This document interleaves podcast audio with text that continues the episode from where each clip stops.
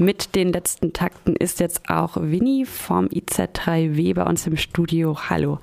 Hallo. Schön, dass du da bist. Du hast uns äh, das neue Heft mitgebracht, die Nummer 362 genauer gesagt, äh, über die wir jetzt noch einmal ein bisschen genauer sprechen wollen. Ihr schreibt im Hefteditorial selbst, es sei eigentlich ein ungewöhnliches Thema für eine Zeitschrift zu Nord-Süd-Themen wie die IZ3W, das Altern, beziehungsweise das Altern in der Welt, wie es jetzt ganz genau im Titel heißt. Warum sollten wir uns denn trotzdem damit beschäftigen? Na, wenn man sich anschaut, es ist ein hochrelevantes Thema, weil äh, die demografische Entwicklung uns dahin gebracht hat, dass inzwischen über 800 Millionen äh, über 60-Jährige auf der Welt leben. Also allein von der Relevanz äh, ist es absolut lohnend, äh, darauf zu schauen. Okay. Mittlerweile ähm, ist die Tatsache, dass die Versorgung alter und pflegebedürftiger Menschen hierzulande massiv auf Arbeitskräfte aus Südost- äh, und Osteuropa baut, einigermaßen bekannt. Das sprecht ihr auch unter anderem in einem Artikel an. Das ist ein Phänomen globaler Arbeitsteilung. Weitaus weniger wusste ich jetzt beispielsweise aber über das Altern in anderen Ländern ähm, und vor allen Dingen in anderen Ländern des globalen Südens. Wie wirken sich denn dort der demografische Wandel und beispielsweise solche Phänomene wie Arbeitsmigration aus? Also der demografische Wandel ist äh, der, dass es äh, Lebens, äh, die Lebenserwartung heute in Deutschland bei 80 Jahren liegt. Äh, das heißt, die Alterung der Gesellschaft ist, in, äh, ist traditionell äh, ein Thema der industrialisierten, der reicheren Länder. Und diese Alterung, die kommt jetzt massiv in den Schwellenländern an und auch in den äh, Ländern der sogenannten dritten und vierten Welt.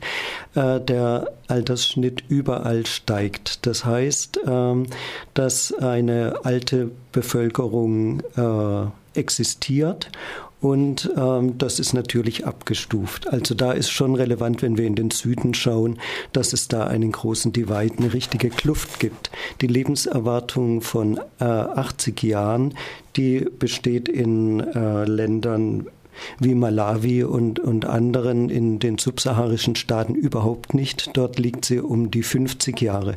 Also das ist ein äh, ganz krasser Unterschied, wenn man äh, auf die Welt schaut. Ähm, Terborn hat es einmal äh, äh, genannt, dass äh, das ist äh, ein, ein äh, Schlachtfeld der Ungleichheit. Also die Lebenserwartung spiegelt eigentlich die ungleiche Verteilung der Güter auf der Welt.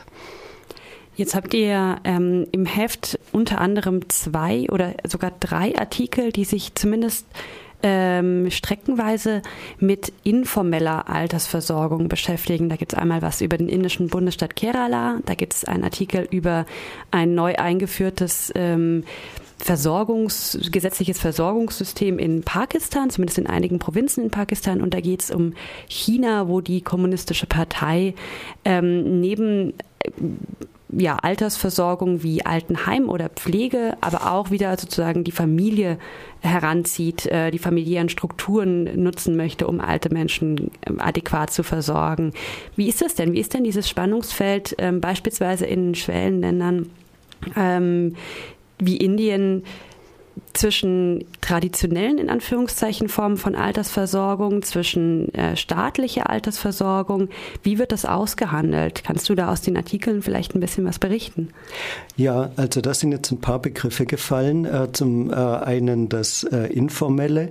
Ich denke, äh, das, was wir hier vor Augen haben, also der Ruhestand ab 65, äh, in dem man eine garantierte Rente bekommt, das ist weltweit die absolute Ausnahme. Die Regel ist, dass die Altersversorgung informell ähm, man kann oft auch sagen, gar nicht funktioniert.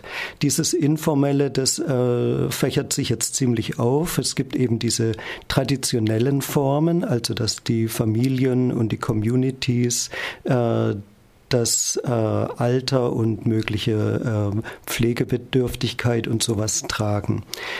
Äh, ganz unabhängig davon ähm, ist natürlich äh, die Informalisierung der Gesellschaft, also dass, äh, dass diese familialen äh, Strukturen aufbrechen. Der sozialstrukturelle Wandel zurzeit ist der, dass die äh, Familie auf dem Rückzug ist. Das gilt auch für Länder wie China, dass sich jeder um seinen eigenen beruflichen Erfolg kümmert und die Familienstrukturen erodieren. Das heißt für das Alter, dass hier natürlich sich eine Lücke auftut und äh, die Altersversorgung anderweitig äh, klassisch staatlich getragen werden muss, findet aber nicht statt in der dritten Welt weil die dritte Welt oder der globale Süden ähm, arm altert. Also im 19. Jahrhundert, die Industrieländer sind sozusagen mit einem steigenden Wohlstand äh, gealtert und mit einer äh, Arbeitswelt, in der die Sozialversicherung äh, sich eingebürgert hatte.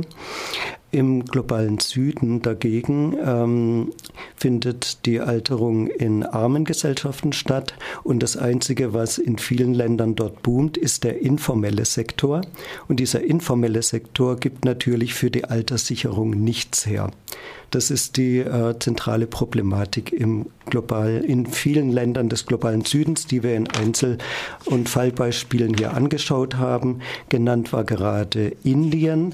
Äh, da hat da haben wir den Blick nach Kerala geworfen äh, in Südindien. Die Ethnologin Wilhelmine de Jong hat sich drei verschiedene Communities angeschaut, eine muslimische, zwei äh, hinduistische, äh, wie dort äh, traditionell die Altenpflege funktioniert und in allen drei Fällen festgestellt, äh, es gibt diese sozusagen traditionellen Generationenvertrag, den aber äh, sich vorzustellen, der würde eins zu eins gelebt, das ist ein Mythos, das ist nicht so, sondern das wird in jedem einzelnen Fall immer ausgehandelt, gerade von den alten Menschen, die fangen schon früh damit an, äh, mit Blick auf das Alter in den Familien äh, Strukturen zu legen, wie ihre Versorgung im Alter auch eine emotionale Zuwendung und so funktionieren kann. Es wird schon früh Hauseigentum gebildet, wenn irgend möglich, um im Alter äh, diese Absicherung zu haben und es wird früh in der Familie abgecheckt und genetzwerkt, wie im Alter eine Stütze da ist und seit den 80er Jahren ist aber die Situation die, dass ähm, die Familien auseinanderfliegen, dass gerade auf dem Land die Situation die ist, dass die Kinder in die Städte zu den Jobs migrieren, äh, in den IT-Chemie-Sektor und auf dem Land die Alten zurückbleiben und extrem auf sich selbst angewiesen sind, wenn sie Glück haben, noch äh, Geldüberweisungen bekommen aber ähm, es gibt äh, eine, äh, eine Isolation auf dem Land von alten Menschen, vielleicht mit ein paar zurückgebliebenen Enkelkindern, die diese Sorgen. Da, es gibt immer wieder Berichte von Dörfern, die einfach auf dem Land alt sind und die Jungen sind in den Städten oder in anderen Ländern und arbeiten. Du hast jetzt ähm, gerade schon so als Grundtenor angesprochen, dass äh, der Hauptunterschied vielleicht ist, dass dort Gesellschaften in Armut altern, beispielsweise jetzt im Beispiel Kerala in Indien. Ähm, was sich auch so ein bisschen wie ein Grundton durch die verschiedenen Artikel zieht, ist, dass äh, vor allen Dingen Frauen davon betroffen sind, die im Durchschnitt nicht nur älter werden, sondern auch ärmer sind oft in Gesellschaften des globalen Südens. Wie wirkt sich denn Altern jetzt insbesondere auf Frauen aus? Äh, ja, in der Gerontologie wird manchmal ein Satz gesagt, zu, zusammengefasst, äh, Frauen werden älter, aber sie haben weniger davon, weil äh, die Frau sozusagen in der Ehe meistens die jüngere ist, aber die längere Lebenserwartung hat. Also der Regelfall ist die, dass die, das Ehepaar zusammen alt wird und die Frau den Mann pflegt, bis er stirbt und dann ist die Frau noch Jahre alleine. Aber wenn die Frau dann Jahre alleine ist, ist die Situation wiederum die, dass in vielen Ländern, in denen traditionelles Erbrecht äh, besteht, äh, also auch äh, islamischen Ländern, aber auch äh, Indien, dass die, die Frauen beim Erbe benachteiligt sind, dass der erste Erbe der Sohn ist. Äh, weiter sind Frauen ganz einfach auf dem Arbeitsmarkt äh, weltweit benachteiligt. Das ist eine äh, Grundkonstante der patriarchalen Verfasstheit. Äh, das heißt, äh, die Folge davon ist natürlich niedrigere Renten oder niedrigere Ersparnisse. Dann sind Frauen überrepräsentiert, zum Beispiel in der Subsistenzlandwirtschaft in äh, Südasien, Südostasien. Das ist äh, ein Bereich, in dem man nicht bis ins hohe Alter arbeiten kann. Das ist ein Bereich, in dem man keine, kein Geld ansparen kann. Äh, das ist ein Bereich, in dem man sozusagen früh erwerbsuntätig wird und im globalen Süden heißt es dann einfach auch früh stirbt.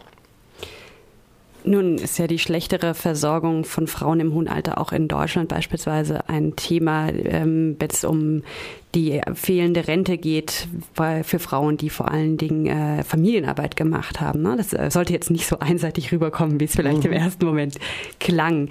Ähm, das Heft besteht ja aber nicht nur aus diesem Schwerpunkt zum Thema Alter und Altern. Es gibt ja auch eine ganze Reihe anderer Artikel, zum Beispiel eine Art Einführung zum Thema Sanctuary Cities, was ja insbesondere vielleicht für FreiburgerInnen auch interessant ist. Ähm, es gibt aber beispielsweise auch einen Artikel zu jüdischem Widerstand gegen das Apartheidsregime in Südafrika. Vielleicht möchtest du dazu noch ein, zwei Sätze kurz verlieren. Äh, ja, das ist eigentlich ein, äh, hört sich erstmal nach einem Exotenthema an, ist es auch, aber es ist eigentlich eine, eine spannende Sache. Und äh, zwar ist im äh, Apartheid Südafrika hat sich äh, eigentlich seit den 30er Jahren, als es noch gar kein äh, expliziter Apartheidstaat war, äh, herausgebildet, äh, dass die äh, jüdische Minderheit im Land in Südafrika im Grunde in eine Opposition von den weißen Buren getrieben worden ist. Also in der weißen Bevölkerung wurden äh, die jüdischen Leute nicht äh, komplett akzeptiert. Es wurde sogar hinterfragt, ob die überhaupt äh, Europäer sind oder äh, ob die äh, eigentlich schon äh, so einen Status wie die Colored People haben. Sie, sie haben sich nicht so richtig integriert und im Apartheid-System war es dann so, dass aus dieser Erfahrung heraus überdurchschnittlich viele jüdische Weise äh, sich orientiert haben zur Anti-Apartheidsbewegung und äh, beispielsweise auch zur äh, kommunistischen Partei Südafrikas. Zu guter Letzt äh, möchte ich noch auf einen Artikel zu sprechen kommen, bei dem sich ähm, erfreulicherweise, wenn es einen kleinen Fortschritt gibt, seit der Drucklegung der neuen Ausgabe etwas getan hat, nämlich beim Thema die tödliche Gewalt gegen UmweltschützerInnen, vor allem in Lateinamerika. Da hat der deutsche Konzern Siemens den Rückzug seiner Unternehmenstochter aus einem hochumstrittenen Staudammprojekt in Nicaragua jetzt angekündigt vor einigen Tagen. Trotzdem bleibt das Thema natürlich hochaktuell, ähm, gerade ist wieder ein Wildtierschützer äh, in Tansania ermordet worden. Ähm, es ist eine unglaubliche Zahl von, von Menschen, die aufgrund äh, von äh, oppositionellem Journalismus und äh, Engagement in, in NGOs äh, schlicht ermordet wird. Also äh, Honduras ist damit ein leider führendes Land, gerade seit dem Putsch in Honduras. Ähm, dort äh, sind in den sieben Jahren seit dem Putsch 2009, 2010 ähm, 120 äh, Umweltaktivisten ermordet worden. Äh, das, ähm, äh, also das sind irrsinnige Zustände. Ihr habt äh, jetzt in jedem Heft natürlich auch ein paar Rezensionen und ähm, kurze Artikel über Filme. Ein Schwerpunkt dieses Mal, da wollen wir jetzt gar nicht unbedingt weiter drauf eingehen, aber das sollte auf jeden Fall genannt werden, sind einige Artikel zum afrikanischen Film im hinteren Heftteil. Da gibt's äh, einen, Blick in zum Beispiel das cineastische Werk des Filmschaffenden Metondo. Ähm, und es gibt einen Nachruf auf äh, einen Regisseur und Filmemacher, nämlich auf Etienne Oje, Tshisekedi. Genau. Ähm, äh, das ist ein äh, Oppos äh, gestorbener Oppositioneller, Oppositioneller, in der Demokratischen Republik Kongo. Verdammt, okay, dann habe ich nicht richtig gelesen.